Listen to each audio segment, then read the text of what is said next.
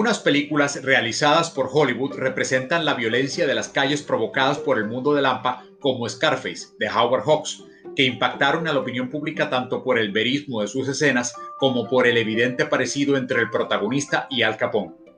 Otras dos son memorables, la de Melvin Leroy, Ellos no olvidarán, y otra de Fritz Lang, Furia, con Henry Fonda.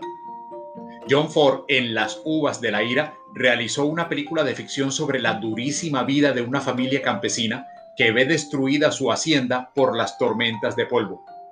En este punto la industria de Hollywood estaba floreciendo y con la emergencia del régimen nazi, muchos directores alemanes y europeos que formaban parte del movimiento expresionista se exiliaron a Estados Unidos como Fritz Lang, Robert Sidmack y Michael Curtis. En estos directores llevaron a Hollywood las nuevas técnicas de iluminación que pretendían ilustrar un estado psicológico y un nuevo modo de acercamiento a la puesta en escena, realizando algunos de los primeros clásicos del cine negro. Pero el fenómeno que hoy nos convoca dio inicio mucho antes, en la década de los 20. Bienvenidos a el realismo social norteamericano en los 20.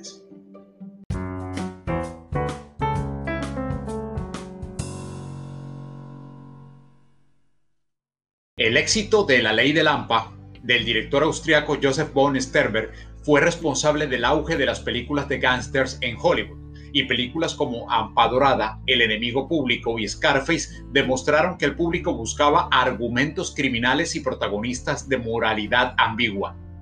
Esto ambienta la llegada de algunos directores relacionados con el movimiento expresionista que trabajaron para la Universal Studios con libertad a la hora de realizar películas de terror como Drácula, La momia y El gato negro.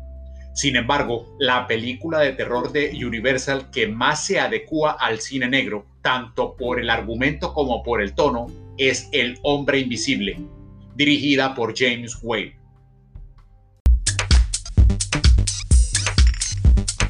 Durante la década de 1920, los cineastas buscaron con frecuencia temas y estilos en el mundo real que había más allá de los estudios las condiciones sociales de Europa tras la Primera Gran Guerra, las revoluciones socialistas en el este de Europa y la caída de los valores norteamericanos tradicionales que empezó con la introducción de la ley seca en 1919 y culminó con el crash de Wall Street de 1929, proporcionó al cine materiales realistas.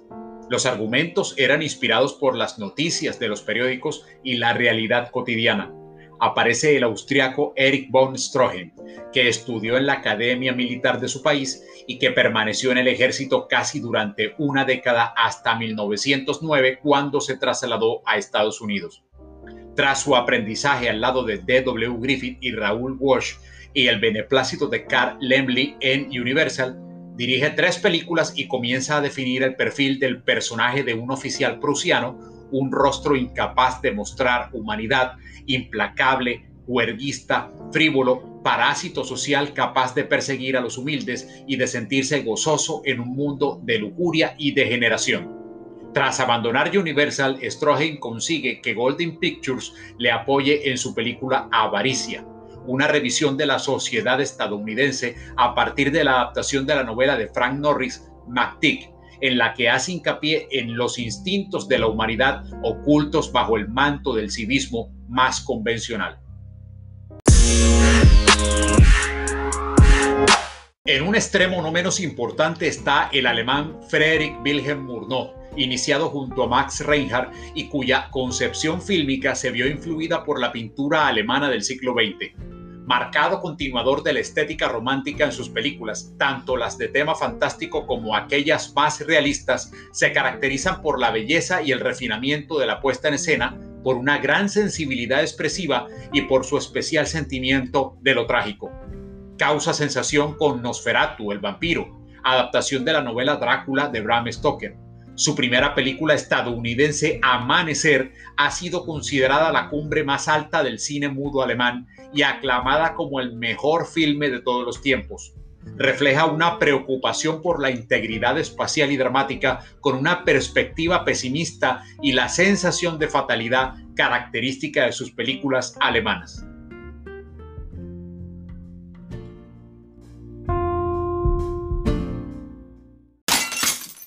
Murnau rodó todavía otras dos películas para la Fox antes de asociarse con el director de documentales Robert Flaherty. Su único trabajo conjunto fue Tabú, película rodada en los mares del sur. Falleció después a los 42 años de edad, una semana antes del estreno, a causa de un accidente de automóvil.